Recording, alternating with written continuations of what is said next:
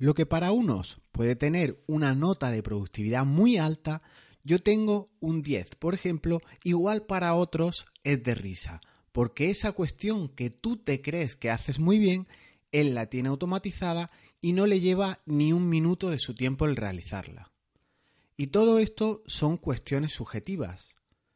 Hablaremos hoy de cosas subjetivas de verdad, y es el cómo conociéndote tú bien de una manera real, con aceptación de cómo eres, siendo sincero, en qué áreas de tu vida haces el avestruz, podrás ser más productivo, utilizar esos hábitos que te acercan a tus metas y objetivos y en definitiva trabajar o reforzar aquello en lo que más carencias tienes. ¿Eres más dócil, más sumiso en el sentido de que prefieres que te asignen tareas ¿O eres en cambio más impulsivo, más proactivo y prefieres tú proponer llevar las iniciativas? Pero como siempre, antes de continuar, te habla Jesús Betmar del canal con el mismo nombre, en donde trabajamos en hacer ingeniería con tu ADN productivo y trabajamos igualmente la idea de que hay que hacer más cosas de las que suman, aunque sean en pequeños pasos, y apartarnos de aquello de lo que nos resta. Comenzamos.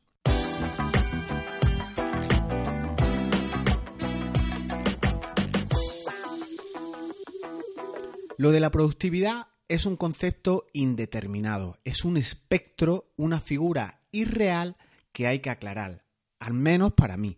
Así que cuanto más diáfano y claro tengas cuestiones que afecten o golpeen plena línea de flotación de tu productividad, antes conseguirás trabajar mejor, claro. Y eso pasa obligatoriamente por conocerte. Planteamos la pregunta si a la hora de trabajar eres esa persona más sumisa o eres en cambio más impulsivo. Y es que contestar a esta cuestión te aportará paz. La elección a esta pregunta, el conocerla, el, el pararte un poco a pensar y reflexionar sobre ella, puede condicionar tu flujo de trabajo en GTD, pero no solo a efectos productivos. Si llegas a conclusiones, igual ganas una gran paz interior al saber realmente cómo eres. Por ejemplo, vamos a hablar de aquella persona que prefiere que le asignen tareas. Eres aquel tipo de perfil que prefiere no complicarse, prefiere trabajar con una tarea detrás de otra sin tener que pensar en exceso, sin tener que crear nada y no salir pues de tu zona de confort, de aquella situación que tú consideras es ideal y tú te encuentras bien con ella. Hay muchas personas que tienen trabajos rutinarios, trabajos en los que se jubilan en esas situaciones y no se plantean nada más. Son felices, no tienen estrés, eh, no pretenden eh, promocionar, ascender, crear nada, no se ven arrastrados por modelos sociales y van funcionando perfectamente. Este tipo de persona más sumisa a la hora de trabajar, pues puede que reciba impactos o incluso muchos impactos eh, con respecto a su jefe o a terceros o en la organización en la que se encuentre. Entonces, si lleva su sistema productivo en GTD, como es el, método productivo del que venimos hablando en estos últimos eh, episodios del podcast, todo serán tareas orquestadas por otros, por tu organización, por tu empresa, como hemos visto. Pero en una situación así, solo tiene que capturar e ir haciendo conforme vaya teniendo tiempo disponible. Para mejorar aquí en este tipo de perfil en el que la persona prefiere que se le asignan tareas, pues tendrá que trabajar en dos sentidos. En el tradicional de GTD, en ese de ganar control, adaptando por tanto la recepción de peticiones que vaya teniendo, y en el otro sentido podrá ampliar sus competencias, otras competencias no directamente relacionadas con GTD en ese bloque de control que hemos comentado, pero que sí que tienen que ver obviamente eh, estar relacionadas con GTD. Véase eh, aptitudes, competencias eh, clásicas como puede ser mecanografía rápido, automatizar la inserción de textos repetitivos, el combinar correspondencia, por ejemplo, de una base de datos con una ofimática, lo que sea. Estos son competencias informáticas que si ganas en ella, ganará obviamente en control, en perspectiva y en esa asignación de tareas, en ese perfil más tranquilo, no tendrás ningún, ningún inconveniente. Por tanto, extractamos de aquí importantes consecuencias.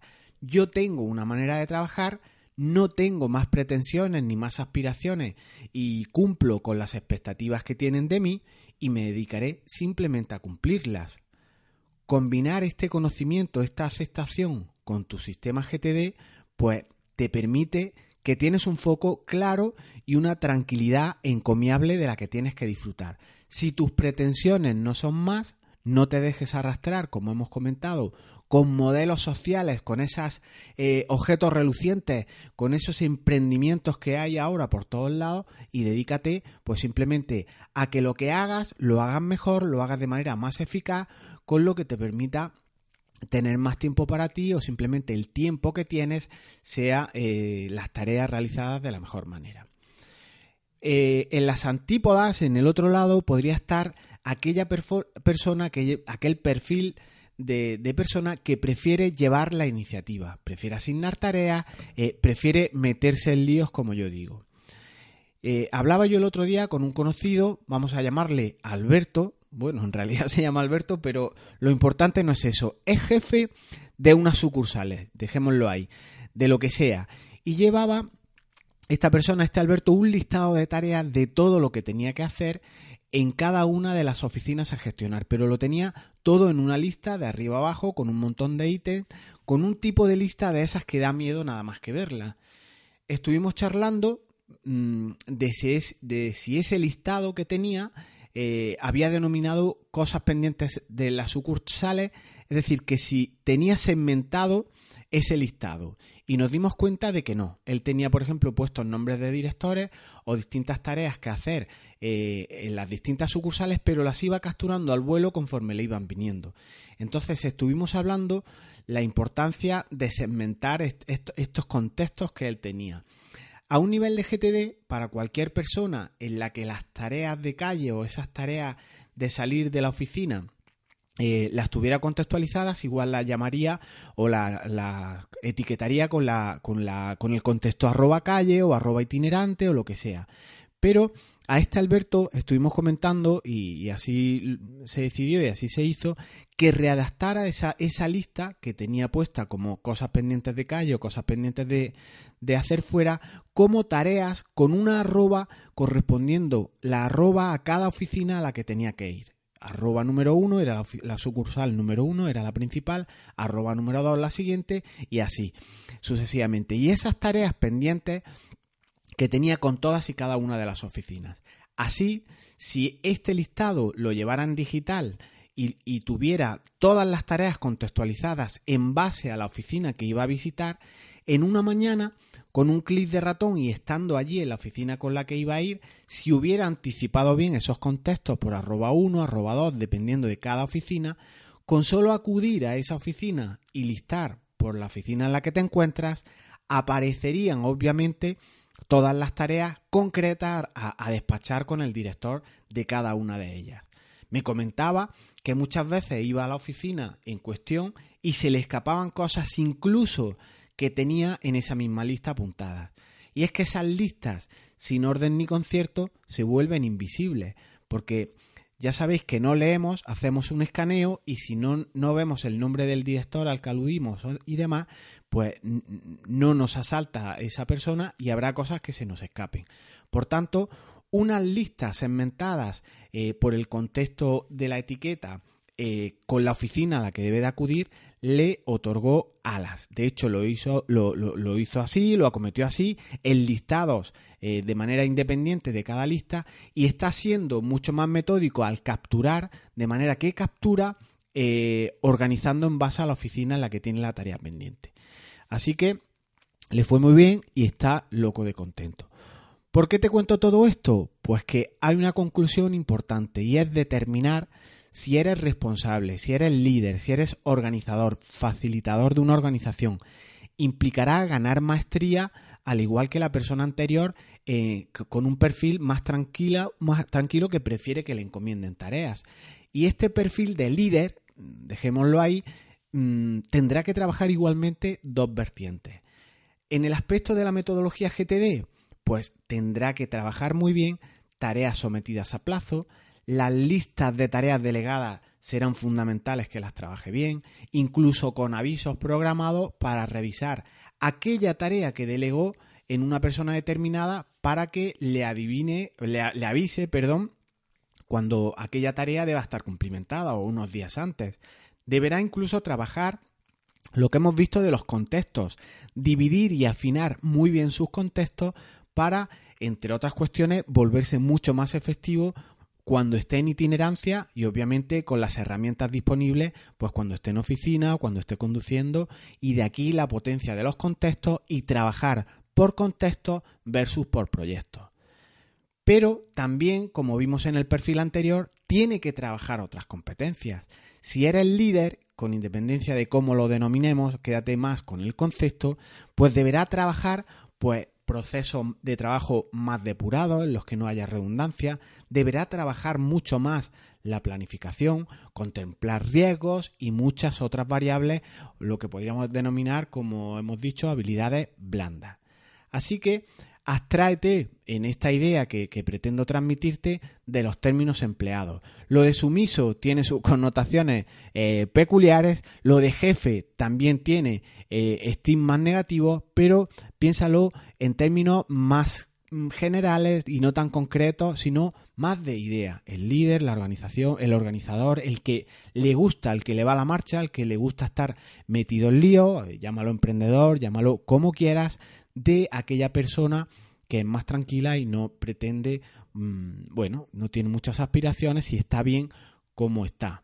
Así que la conclusión, la pregunta que debes hacerte y, actuar en consecuencia, tanto en GTD como a nivel de otras competencias, es, ¿eres más de meterte en líos de emprender o tienes un perfil más tranquilo de hacer y hacer conforme vayan surgiendo y siguiendo las directrices que te vayan marcando? O puede incluso que estés entre ambos mundos, como un espectro.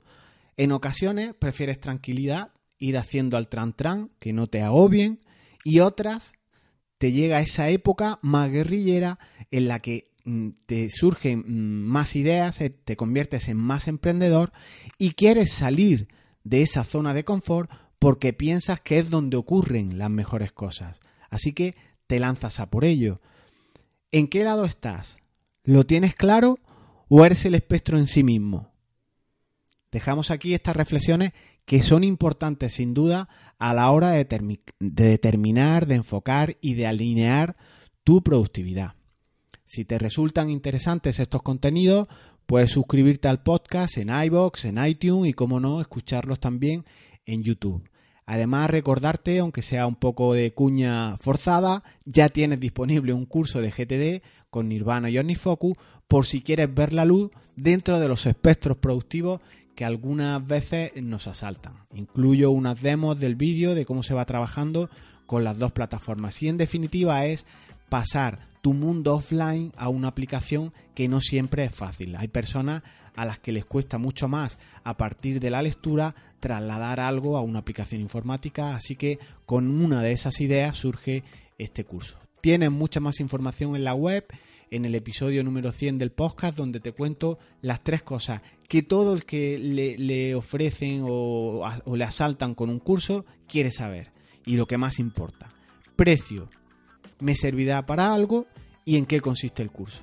y además te lo cuento telegráficamente de una manera muy corta. Así que no tienes nada que perder si estás interesado en la metodología GTD y en implementarla con estas dos aplicaciones. Nos escuchamos pronto. Chao.